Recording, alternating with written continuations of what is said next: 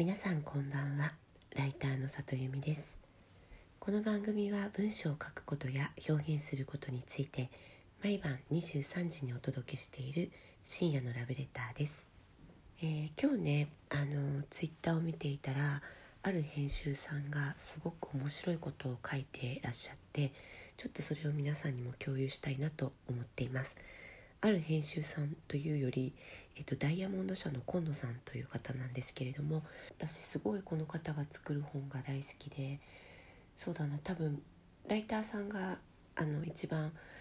あの読まれるといいんじゃないかなって思うのは、えーと、田中宏信さんという方が書かれた「読みたいことを書けばいい」っていう本があるんですけれども、ま、例えばこの本であったりとか、えー、上坂徹先生の「えー、スピード文章術とかですねああと私がすごくおすすめなのが、えーと、テレ東の、えー「うち行っていいですか?」を作ってらっしゃるディレクターさんプロデューサーさんかな？の、えーと「1秒でつかむ」っていう本があるんですけども、これもご担当されてるんですがこれも文章を書く方とか、えー、クリエイティブ職についてらっしゃる方にはもうめちゃくちゃおすすめの本なんですけれどもそんな素敵な本を作ってらっしゃる今野さんがね今日あのツイッターでこんなことを書かれていたんですよ。うん、自分の意見をにじませすぎる人の文章について書いていったんですけども「えー、丸1ほにゃららです」って書く人と「丸2ほにゃららなんです」って書く人がいると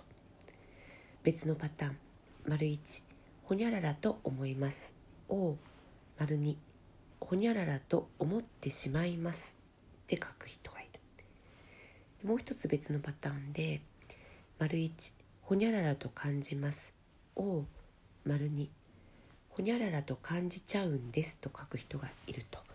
でこの丸二の方の書き方ほにゃららなんですとかほにゃららと思ってしまいますとかほにゃららと感じちゃうんですっていう書き方をする人これを多用する人がどう思われるかというとそんなにあなたに興味はないよって思われるというような、えー、ツイートをされていたんですね。そうこういうね語尾でにじんでしまう自意識とかその語尾の本当端っこの方に、えー、自分のこう押し付けであったりとか承認欲求であったりとか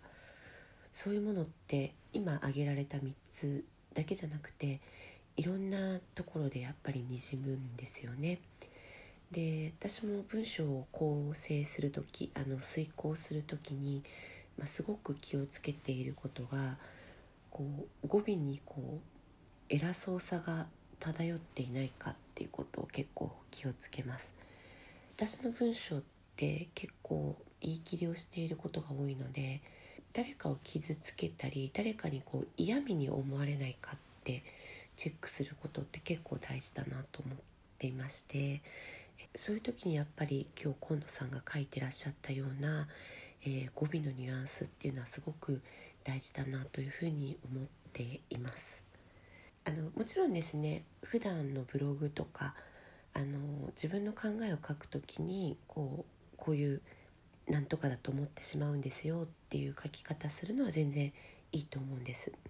ただ、えー、書き手の顔がそんなに見えちゃいけない原稿ってライターはよく書かなきゃいけないと思うんですけれどもそういう時に、えー、字の文章とかでこういう表現があるとちょっと顔が出過ぎだなって思ったりすることもあるんですよね。なのでこういう語尾の使い方っていうのはすごく大事だしこういうところに、えー、繊細な目を持っているのって大事だなというふうに思いました。今日はすごくそれを言語化している河野さんってやっぱすごいなって思ったという話でした、えー、今日も皆さん来てくださってありがとうございました。また明日も23時にお会いできたら嬉しいです。ライターの里由美でした。皆さんおやすみなさい。